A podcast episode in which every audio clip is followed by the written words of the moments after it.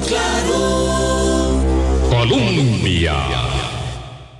Con un país en sintonía 8 en punto de la mañana. Hoy es miércoles 11 de octubre y claro, como daba cuenta Alejandro Arley en este micro de noticias que acaban de escuchar hace segundos, pues eh, será inevitable seguir hablando de este tema, eh, porque claro, las eh, soluciones máginas, eh, mágicas, perdón, simples, sencillas no existen y los escáneres no eran una solución mágica, ya sabemos todos eso. Eh, tenemos conocimiento de dos incautaciones, una en Rotterdam y esta ahora en España, de droga, porque por supuesto una herramienta no es sino el componente de la táctica de una estrategia de abordaje integral de la seguridad y de, evidentemente, el comiso, el decomiso de drogas y conjuntamente con muchas otras cosas más que hay que hacer en materia de seguridad. Nos sorprende hoy el Semanario Universidad, por cierto, diciéndonos que la política de seguridad estará lista en agosto del año 24. Esta semana nos dijo Boris, amigas, amigas, Carlos, que nos acompaña esta mañana, Carlos Murillo, nos dijo don Mario que estaría lista en octubre, pero no sé si se trata de otra política de seguridad o de la misma, pero da cuenta hoy el Semanario Universidad una nota muy interesante que eh, vamos a detallar luego con el mismo Mario Bermúdez, que esa política eh, cuenta de la um, rectoría que le corresponde al ministro de Seguridad, de Justicia, de justicia. perdón, Así asignado por el Campos, presidente. asignado por el presidente, va a estar lista en agosto del 24, sigue en construcción. La política sigue en construcción y los criminales no han parado, tienen la política diseñada en el posicionamiento de nuestro territorio de una manera impresionante.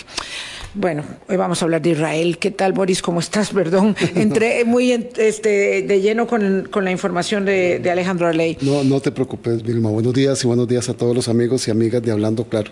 Un enemigo poderosísimo es el, el crimen organizado, el narcotráfico. Tiene todas las herramientas, tiene toda la Ese es sofisticación. el enemigo, esa Sí. es la oposición, esa Esa es, la guerra. Esa es la Esa guerra. es la que nos aquí, toca. Aquí y a nivel mundial y, y realmente sí, seguiremos viendo, este, porque los escáneres en ningún puerto del mundo, en ninguno, es garantía absoluta Bueno, a la eh, acción eh, humana. lo dice muy claramente el editorial de La Nación de hoy, es que si así fuera, pues entonces evidentemente no entraría la droga que entra por eh, eh, todos los eh, accesos en Europa y en, Estados y en Unidos. Estados Unidos. Lo que se coge es una parte. Carlos Murillo, relacionista internacional, director del Observatorio del Desarrollo. ¿Qué tal? ¿Cómo estás? Buenos días. Buenos días, Eh, sin duda, porque a Europa eh, la gran mayoría de la droga que ingresa es por puertos. Eh, el, el nombre técnico por puertos marítimos, ¿verdad? No puerto puertos marítimo, aéreos. claro, Sí, claro. Los puertos aéreos son en realidad muy controlados, son fácilmente y además es difícil movilizar una gran Una cantidad, de droga eh, en avión. Movilizan pequeñas cantidades que son las que decomisan a, a- a esas mulas que van sobre todo de América del Sur. Pero en volumen de toneladas eh, es siempre vía marítima. Eso, eso es. y, y eso no es una guerra, es una guerra perdida, porque es que, eh, por ejemplo, que, que hablabas de la política de seguridad de, de la administración Chávez para el 2000, agosto del 2024, y entiendo que es por una exigencia de la Contraloría General de la. República, exigencia que la Contraloría General de la República estableció en diciembre del año 22. Claro. Ok, por eso. Y es por una exigencia. El- porque en realidad no ha habido una sola política eh, en esta administración formulada científicamente y menos implementada. El, el asunto es que el crimen organizado no necesita de una política ni tiene que formular un proceso de, de planificación, sino que ya se conocen las rutas y se pueden cambiar de la noche a la mañana. ¿verdad? Así que eh, es, es, es una tarea La muy versatilidad complicada. para cambiar es impresionante. Don Carlos Murillo, este, este- esto nos puede llevar los programas de toda la semana, pero tenemos que poner este eh, banderillas eh, respecto de la nueva guerra en Oriente Próximo. Y qué cosa más terrible hablar de una guerra nueva. Pero es así. a partir de un gigantesco, o sea, inexplicable fallo de la seguridad y de la inteligencia de uno de los servicios más connotados del mundo como el servicio israelí, eh, se produce este ataque cruel y misericordia, desalmado, eh, todos los adjetivos calificativos en, lo que ha hecho Hamas eh, y evidentemente la declaratoria en 24 horas de una guerra. Eh, ¿Cuáles son las claves, podríamos, para ordenar esto que es tan complejo, para entender o acercarnos en este primer programa al abordaje de la nueva guerra en Oriente Próximo entre Israel y el extremismo eh, eh, islamista de Hamas. Sí, el, mira, inexplicable, pero ya comienzan a encontrarse las causas que, que llevaron a esta situación inexplicable que no tiene parangón en, los última, en las últimas décadas. Se comenzó a hablar al inicio de que era lo mismo que había ocurrido el 6 de octubre de 1973 en la guerra del, de Yom Kippur, cuando Siria y Egipto simultáneamente los ejércitos de ambos países atacaron a, Israel. Lo que pasa es que ahora estamos viendo otra cosa muy diferente. Pero permitime unos segundos porque vamos, vamos a hablar hoy de un tema eh, complejo porque hay, primero, mucha ignorancia sobre el tema y segundo, un gigantesco dogmatismo. La gente que nos esté escuchando y viendo eh, ya tiene su posición, aun cuando ignoren de qué se trata el conflicto. Exacto. Y, y, y, es una posición en la que de antemano dicen, ese va a hablar a favor de tal, en contra del otro. O sea, ya, ya es, la gente dice, esto va por tal rumbo. ¿Por qué? Porque hay, hay, una serie de aspectos que yo creo que nos van a permitir entender, tratar de acercarnos al asunto. Muchos que consideran y, e incluso académicos reconocidos que ser pro-palestino es igual que ser pro-jamás y son cosas totalmente diferentes. O sea, el hecho de que uno defienda la causa del pueblo palestino no puede defender una causa terrorista como la de Hamas. El, el segundo aspecto es que ser antiocupación de los territorios palestinos significa favorecer la eh, extinción de Israel. O sea, que ese el otro supuesto. La única forma de que se defienda al pueblo palestino es extinguiendo el Estado de Israel, que es el objetivo número uno de Hamas y de Irán y de bueno muchos otros otros grupos. El, otro, el otro elemento que hay que tener en cuenta es que eh, los israelíes son culpables de todo por ser israelíes. Ese es un supuesto que hay y uno lo ve en, aún en algunas manifestaciones en universidades europeas en estos días. O sea, eh, que ahí sí podríamos decir que son culpables por ser judíos nada más. Ser judíos nada más, ¿verdad? Exactamente. Ese, es el, asunto. El estigma es que ser judío ya es culpable de todo lo que pase. Y, o que el sionismo es sinónimo de genocidio. y que entonces hay una serie de construcciones en ese sentido en el que, eh, por ejemplo, eh, se, considera eh, que todo el problema, no solo del Medio Oriente, sino que casi del mundo, eso es, algo generado en el pueblo judío. Eso, Ese dogmatismo pesa mucho en, algunos discursos, incluido el de Petro Uh, terrible. En Colombia, que es terrible. El presidente colombiano Gustavo Petro hizo una locución tan, tan pavorosa, pavorosa, este, eh, eh, y otros, y otros, pero este, este se llevó eh, las palmas. Claro, y el, y el último estereotipo de una larga lista es que deliberadamente un soldado israelí que ingrese a Gaza va a ir a matar niños y niñas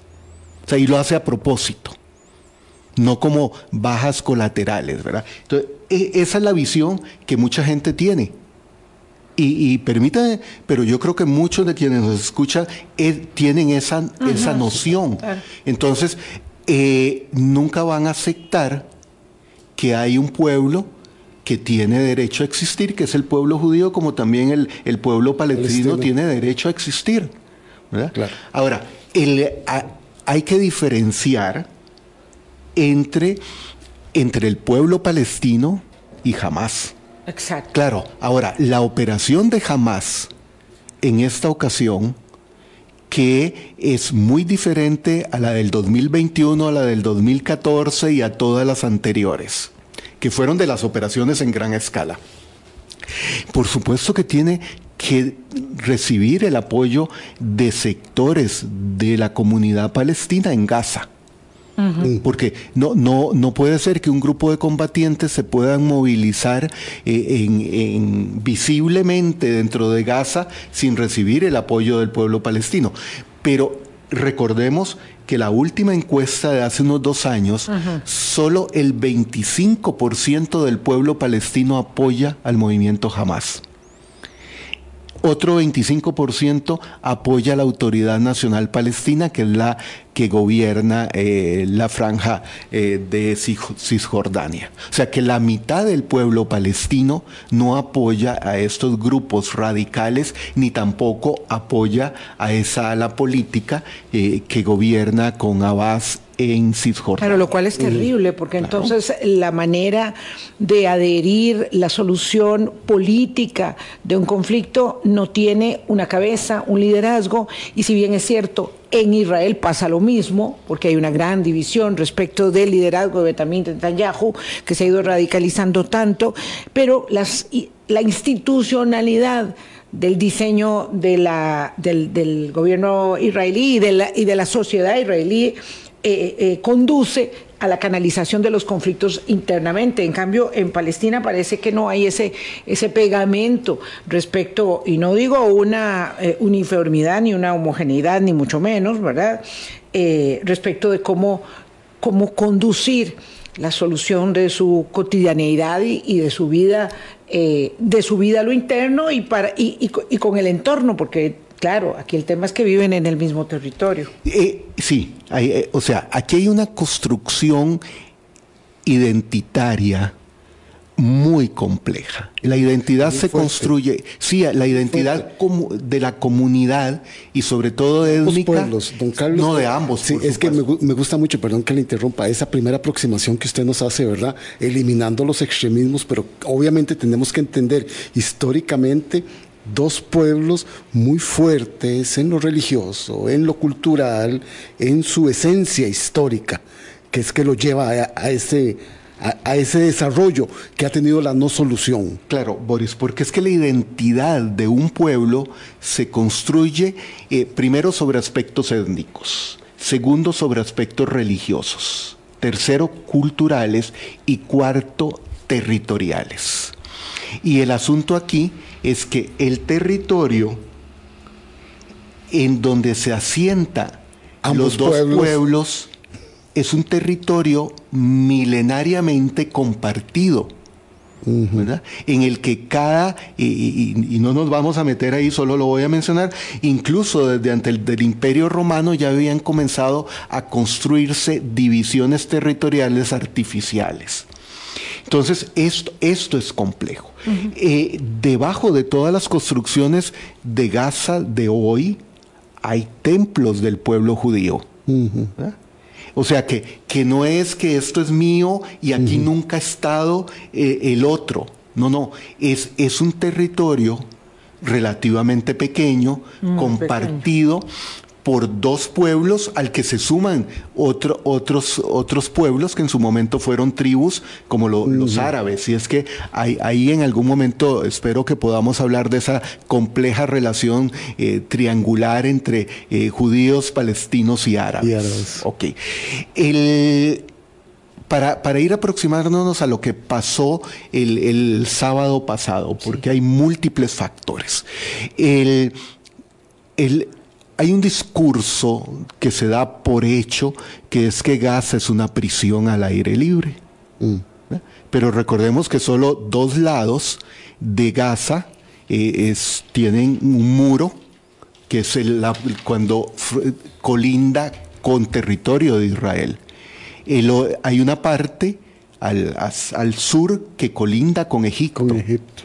Es una frontera pequeña, pero es una frontera, y Egipto es un, es un país árabe que entonces eso de que eh, es una prisión al aire libre mm, es, es, es una construcción falsa para eh, generar una condición de victimización al pueblo palestino. En una frontera con Egipto y una frontera marítima. y marítima, exactamente, por la que a pesar de todos los controles ingresa de todo. El otro aspecto es que eh, desde 2005 eh, no hay presencia israelí en Gaza. Se retiró totalmente. Eso y hubo las elecciones parlamentarias en Gaza donde gana eh, Hamas eh, y se convierte en la autoridad de, de Gaza. Sin embargo, nunca, aunque Israel se retira de territorio de Gaza, no interrumpe el suministro de apoyo de donde viene la electricidad, el agua y la gran parte de alimentos, eh, de Israel. De Israel. Eh, hasta el sábado pasado, eh, más de 15 mil 15 gazatíes palestinos tenían visa para ir a trabajar para ir diariamente todos los días a Israel. A Israel. O sea, ahí hay una eh, simbiosis. Claro, hay una simbiosis entre los dos pueblos. Eh, y vamos un paso atrás. Los acuerdos de Oslo, eh, que fueron los que permitieron consolidar la idea de dos estados. Lo que pasa es que a los países árabes y a los grupos radicales islámicos no les conviene la existencia de dos estados, uno palestino y uno judío. Por eso es que han bombardeado los acuerdos de Oslo en todo momento. Eso nos permite establecer que tampoco conviene a los extremismos acuerdos, conversaciones que se orienten al acercamiento entre Israel y el mundo árabe, como estaba sucediendo. Entonces voy a dejarlo ahí para hacer una primera pausa, porque Carlos Murillo nos dijo que esta operación de jamás, esta del sábado, es distinta a otras que se habían producido. ¿Por qué es distinta? ¿Cuál es ese contexto inmediato que explica la diferencia de este ataque tan, tan certero, tan eh, impresionantemente fuerte y salvaje. ¿Y por qué entonces es ahora? Ya venimos. Colombia. Con un país en sintonía 821, Carlos Murillo es especialista en relaciones internacionales. Nos acompaña esta mañana porque la operación de Hamas es distinta esta respecto de las otras que ha habido y cómo se eh, contextualiza lo que sucedió. Sí, eh, veamos la, operación en sí porque tiene también una dimensión doméstica y una dimensión internacional. está planificada y ejecutada al estilo de las operaciones de Hezbollah, que está asentado en el Líbano. Es un grupo mucho más poderoso. Poderoso, con más dinero. En todo sentido. En todo, con mejor armamento, con, con todo. Entonces, esto significa que esa operación no se hizo sola. No se hizo sola. No fue una idea de alguien de jamás, ni fue planeada la semana pasada, sino que esto requiere de meses de planificación y de meses de movilización de material bélico de eh, no, no, mueven un, cohete, sino que mueven los componentes del cohete y los arman en, en territorio gazatí. Eh, drones. O sea, es, es una eh, combinación eh, de, estilo militar y no de estilo de un grupo radical. O sea, no de un, de un grupo armado miliciano sino que tiene mucho de, una operación planificada militarmente. Entonces, inicia el, el ataque con miles de cohetes desde de, eh, Gaza O sea, no con 100 o con 500, no con... hay estimaciones de 5 mil, aunque eh, el ejército israelí dice que, fueron 3 mil, los eh, de Hamas dicen que fueron 7 mil, pero por ahí anda de 5 mil. El, el objetivo concreto no era ese ataque aéreo con misiles. Claro, ese era el distractor. Ese era el distractor, que además les permitió probar la capacidad de respuesta del domo de hierro. O sea, cuánto tiempo logra esas baterías antiaéreas del domo de hierro que protege principalmente a Tel Aviv y Jerusalén, pero en general a todo, a todo Israel, estar eh, actuando para detener los misiles en el aire. Entonces ahí había una prueba que eso no lo planea un grupo eh, como Hamas. Eh, tal vez Hezbollah lo puede hacer, pero eso es una operación militar eh, de un ejército preparado. Entonces, mientras se realizaba ese ataque, se destruyeron las torres de comunicación dentro de Israel en la zona cercana a Gaza. Por eso tardaron tanto tiempo las personas que viven en esos pueblos en pedir auxilio porque no tenían cómo comunicarse. Destruyeron también todas las cámaras de vigilancia de la, de la, del muro. ¿Ok? Y... Del supuesto infranqueable muro. Muro. Ok, entonces van creando un caos que les permitió movilizar equipo eh, de, de construcción pesado al muro para derribar una parte y por ahí ingresar. Y les permitió también eh, llegar con embarcaciones a la costa israelí. Y, por supuesto, con eh, este, sujetos que por supuesto están dispuestos a morir en el mismo sitio, que bajaban en parapentes y tomar por asalto a las personas, a las poblaciones, a los uh, ¿verdad? Porque hay en esa zona eh, el, propio terreno, digamos, de la franja fronteriza no es un terreno con edificaciones altas, ¿verdad? Sino está muy lleno de eh, comunas agrícolas, ¿verdad? Que se llaman kibbutz.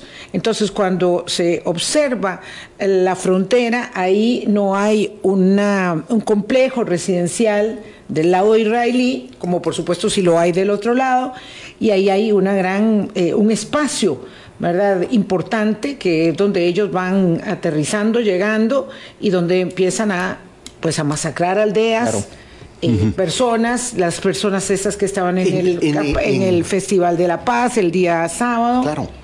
El, entonces, eh, estamos viendo una eh, operación planeada durante meses y que fue planeada sin, se supone que no utilizaron ningún medio de comunicación para que no fuera detectado. detectado por el sistema de vigilancia israelí. Don Carlos, ahí me, ahí me surge una primera gran duda el Estado de Israel tiene un ejército muy sofisticado, tiene sistemas de inteligencia reconocidos que entrenan a otras policías del mundo. ¿Cómo una cosa como estas pasó inadvertido? En un país, yo no lo conozco, pero quienes han ido y me han referido dicen que es un país que está absolutamente monitoreado. Sí, sí, sí. Yo, yo sí, sí he estado y he estado en ese muro de, de, Gaza, Israel, eh, y, he visto los controles que hay para movilizar movilizarse, eh, los cargamentos de alimentos, de materiales de construcción que hay. O sea, todo sin ese apoyo de Israel al pueblo palestino en Gaza habrían muerto de hambre porque Egipto y el mundo árabe no les da más que dinero y el dinero se canaliza a operaciones militares. Como los más de dos mil millones de dólares que le ha dado Qatar en los últimos 10 años a Hamas o los cientos de millones de dólares que Irán le suministra anualmente a Hamas. Ok, pero eh, permíteme terminar e-, ese, ese escenario. Entonces, ¿qué, ¿qué es lo que hacen? y esto no porque lo diga la prensa occidental como me han dicho algunos, no, porque hay videos de esa operación, por ejemplo, de la presencia de milicianos de Hamas durante 24 horas en un pueblo que al estilo de ISIS colocaban a una mujer o a un niño de frente, lo miraban y lo mataban. Y no por un video de la prensa occidental, no, por los videos que, es, que los mismos militantes de, de Hamas han hecho circular. O sea, entonces... 40 bebés fueron asesinados claro. en un kibutz en Cafaraza. Algunos fueron decapitados. 40 sí. bebés. Claro. Eh, entonces, esto no era una operación más contra el Estado de Israel y contra su sistema y gobierno y sistema de seguridad, era, fue contra el pueblo judío. Uh -huh. eh, pre, y con una intencionalidad de asesinar a civiles. O como la imagen de la, de la, señora de 85 años que la llevan a Gaza, la desnudan y la hacen circular dentro del territorio gazatí para matarla. ¿Verdad? O sea, eh, ya no es... Mostrar los videos a la familia para que vean lo que pasó con su familiar y para que se pueda ostentar el grado eh, de, de, de, violencia uh -huh. en la reivindicación de unas uh, banderías, banderas, ¿verdad? que para ellos son eh, suficientes para justificar el asesinato de civiles inocentes. Sí, sí, eh, exactamente, porque no es un ejército, por eso antes decía la diferencia ah. con octubre de 1973 con eh, el ataque de Israel, perdón, a Israel de Egipto y Siria porque era un ataque militar. Que fue el aniversario del viernes pasado de Yom Kippur, el, el 50 años de la guerra. Claro entre estados. Ahora, ahorita te, te comento por qué eh, el 50 aniversario no es un factor que, que detonó no es... la operación de Hamas. Claro. Hay, hay, una, hay otra, otra razón, que la adelantaron. La operación no era el, el, sábado. No iba a ser el sábado. No iba a ser el sábado. El, entonces, eh, fue claramente una operación planificada contra la población civil. Eh, no contra objetivos militares. En ese sentido cumplió su propósito. Sí, claro. Y, y por eso algunos, el, el, domingo estaban comparándolo con, con eh, el atentado del 73, eh, pero en realidad a hoy, según las cifras oficiales, hay 1.200 muertos en Israel, por lo menos el dato de, de hoy en la mañana, eh, cercano a 1.000 del lado de, de Gaza. O sea, en un periodo 500 de, militantes palestinos, palestinos sí. eh, también muertos. En claro. un periodo de tan pocas horas, de es horas, que son horas, son horas. Es una cantidad de muertos que no se había visto mm. desde la masacre y el genocidio nazi contra los judíos en la Segunda y porque Guerra alguien Mundial. lo comparó inicialmente, claro, porque esto es tan dinámico y con el curso de las horas se va observando, ¿verdad? Como al paso de una catástrofe eh, natural en la dimensión de los daños, eh, que inicialmente alguien lo comparó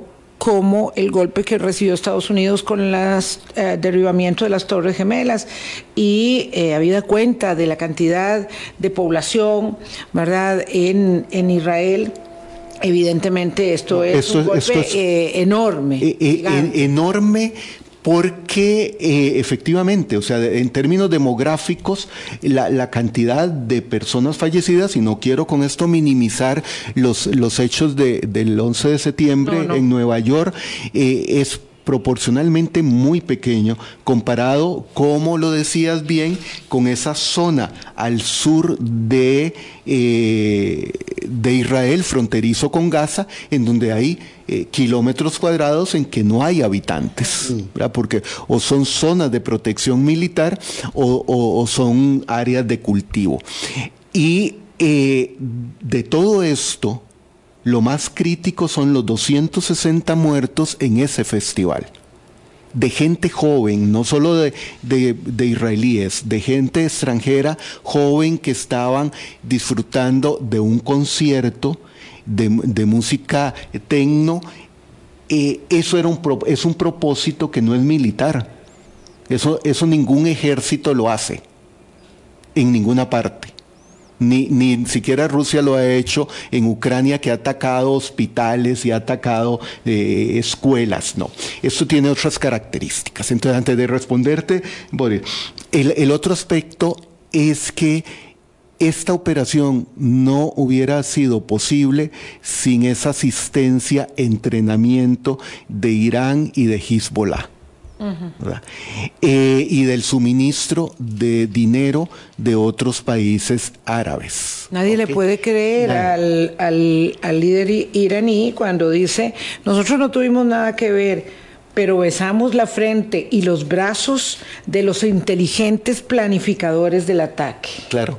Y esperamos que esta vez no solo se fragmente a Israel, sino se le destruya finalmente. Entonces, eh, es, evidente eh, el compromiso, por más, lo van a seguir negando.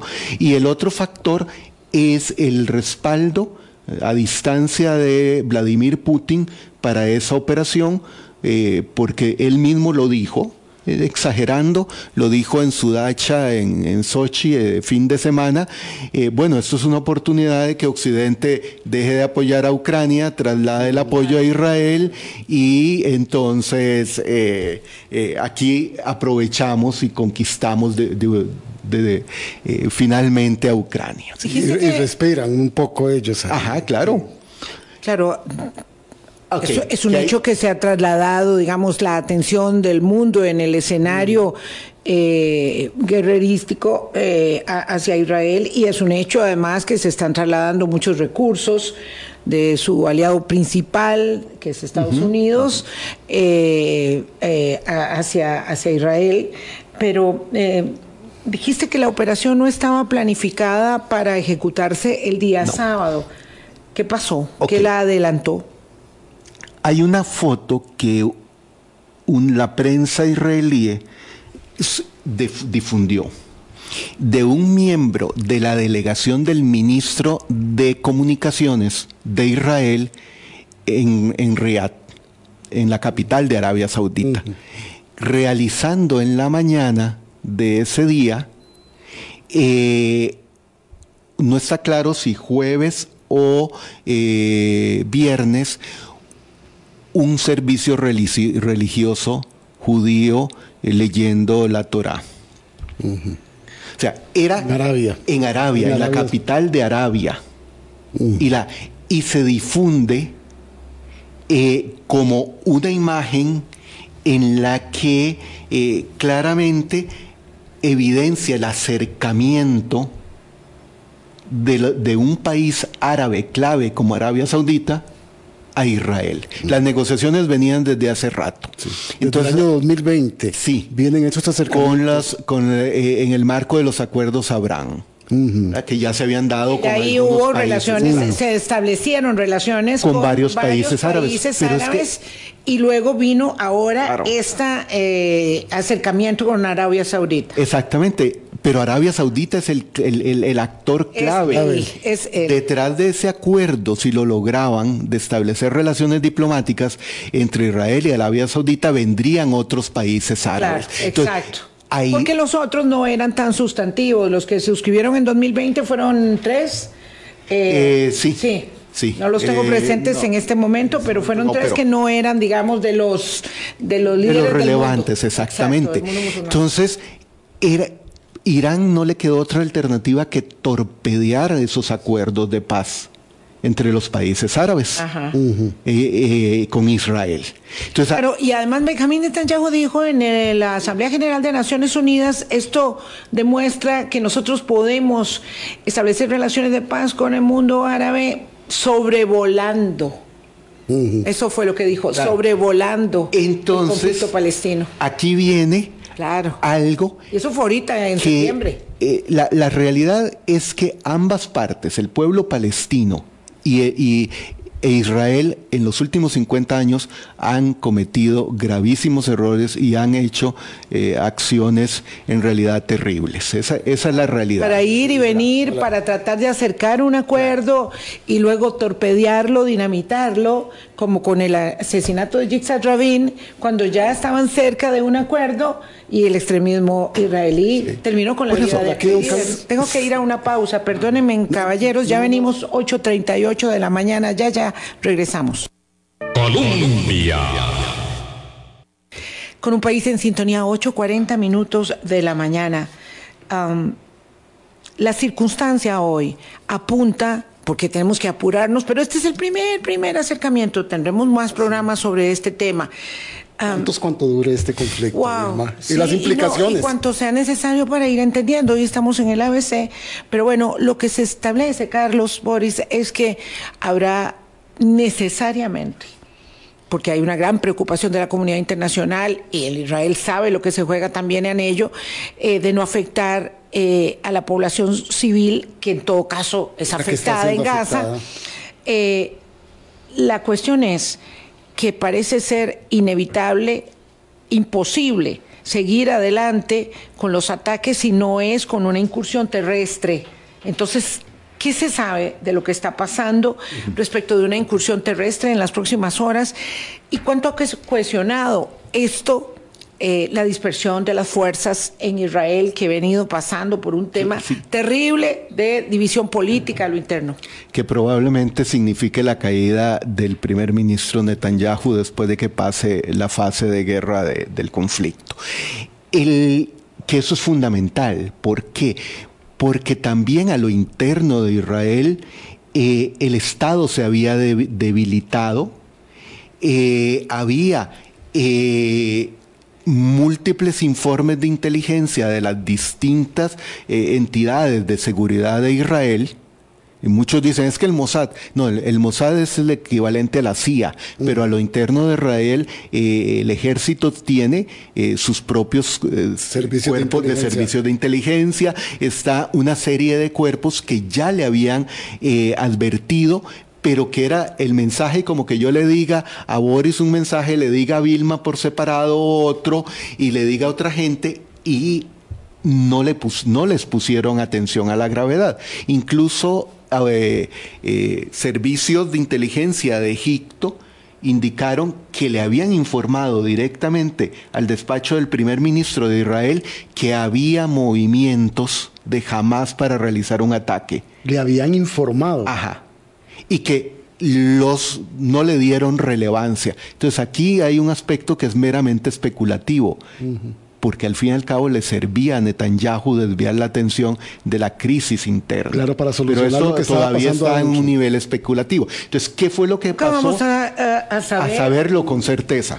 Ok, lo que... es que es cierto es que resulta inaceptable que un ataque preparado por tanto tiempo con tanto entrenamiento, con tanta movilización de elementos para el equipo, no se hubiera podido detectar, aun cuando se hubieran desactivado los mecanismos habituales de comunicación para eh, la planificación. Pero ¿qué es lo que pasó? Lo que eh, hoy se sabe que pasó.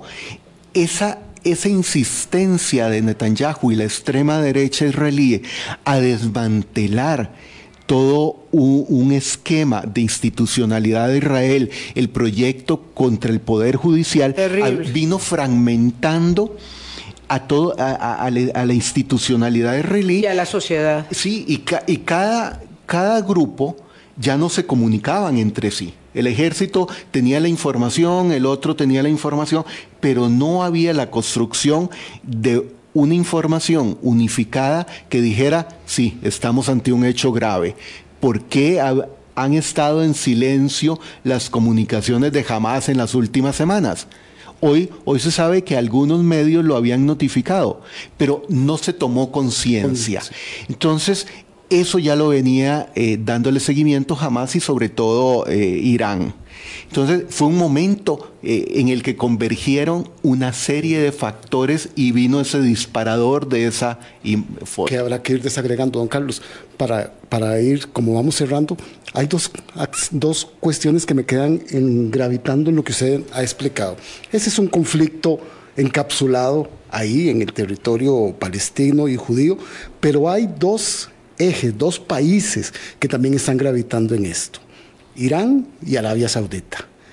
Y también está gravitando jamás en contra de la Autoridad Nacional Palestina. Esos son elementos que están ahí en juego en este momento, que han estado y que siguen y que hay que verlos en la perspectiva de hoy. De cuál va a ser el futuro de un Estado palestino que hoy está totalmente torpedeado en este momento, así como las conversaciones entre Israel y países árabes para relaciones diplomáticas están liquidadas, por lo menos por un buen tiempo, temporalmente el, asunto de eh, la existencia, la constitución formal del Estado palestino hoy fue torpedeada por Hamas y por Irán, porque, repito, no le sirve que exista un Estado palestino aunque en el discurso lo digan.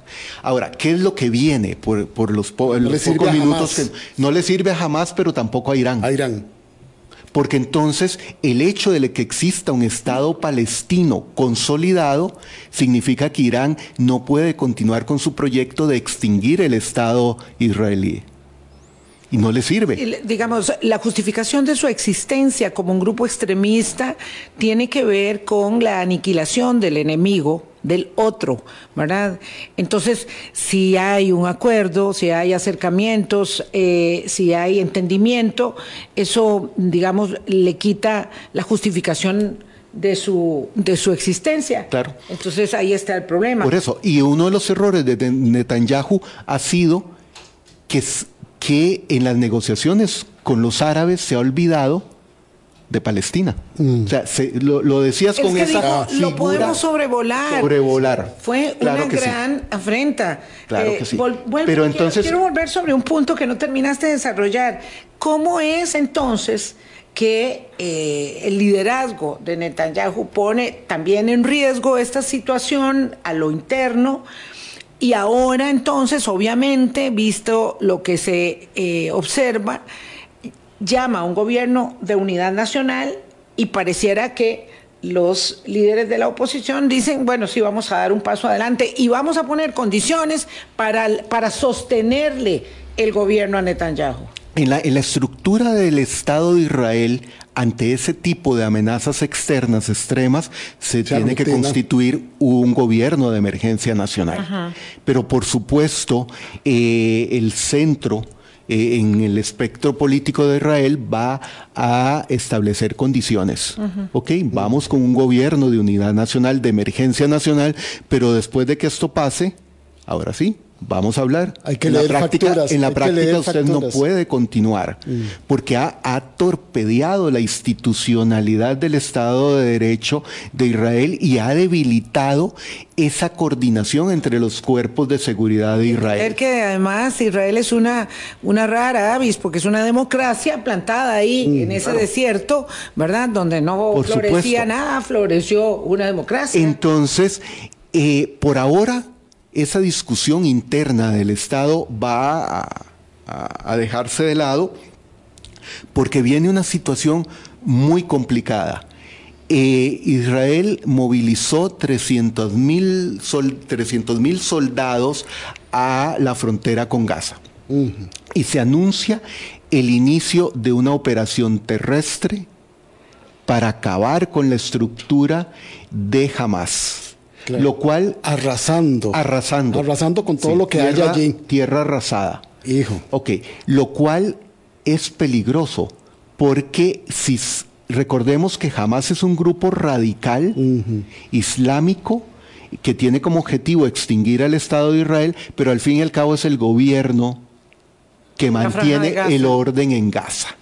Entonces, crear una situación de anomia, es decir, de ausencia total de autoridad en Gaza podría generar una explosión de grupos radicales menores. Es un, Eso es un caos, es una jugada muy complicada. Y ya eh, Joseph Borrell de la Unión Europea ha advertido de que se están cometiendo violaciones de los derechos humanos en esta operación. Entonces es un momento muy frágil en donde cualquier decisión puede provocar una escalada que arrastre y se supone que ya Hezbollah ha disparado eh, misiles desde territorio libanés. ¿Por qué Hezbollah no ha entrado en combate? porque está en una fase de recuperación después del apoyo que le dio al régimen de Siria y está debilitada sus tropas, necesita recuperarlas y no le conviene entrar en combate directo en este momento invadiendo. Y esos movimientos tácticos se llevan a víctimas civiles Una- de ambos lados. Una pregunta. Ah, evidentemente hay quienes eh, hablan de la destrucción total y, y tal cosa. La historia ha demostrado que no es así. Finalmente, después de mucho dolor y muchas pérdidas, se llega a establecer acercamientos. En estas horas se ha hablado de que esa cercanía que tiene Qatar con Hamas eh, permite el, el establecimiento de conversaciones para tratar de eh, arreglar, de resolver el tema de eh, la incursión terrestre de la o, un intercambio posible de rehenes. En el pasado, Israel llegó a negociar mil presos palestinos de Hamas o mil milicianos de Hamas, preciso, por un solo, Por un solo- israelí, claro. por un solo ciudadano. Ahora tienen más de 100. Más de 100 eh, y algunos no son israelíes. Claro. Hay extranjeros. Hay extranjeros también. Sí, hay, Sí. Entiendo que hay una mexicana. Y hay varios estadounidenses. Y varios ¿verdad? estadounidenses. Entonces, eh, estas conversaciones de Qatar, este acercamiento, siempre lo hay, pero estas para conversaciones es posible que puedan, eh, digamos, que alguien pueda destrabar. Yo no estoy hablando de las pretensiones eh, ilusorias de López Obrador, que dice que a lo mejor él puede ayudar. No, estoy hablando de Qatar. Eso puede ser. Mira, eh, sí, sí, eso es una opción y Qatar es un actor clave porque Irán no es el actor clave. No. El- Irán es el actor clave en las operaciones militares y en las operaciones terroristas de grupos radicales. Los no recursos solo, económicos. no solo de, de Hamas, sino de un pequeño grupo ahí que es eh, la yihad palestina islámica, que está en, en Gaza, pero que es muy pequeño. Eh, en cambio, Qatar ha tenido esa posibilidad de, de no decir abiertamente, aunque lo busca, por supuesto, la extinción del Estado de Israel.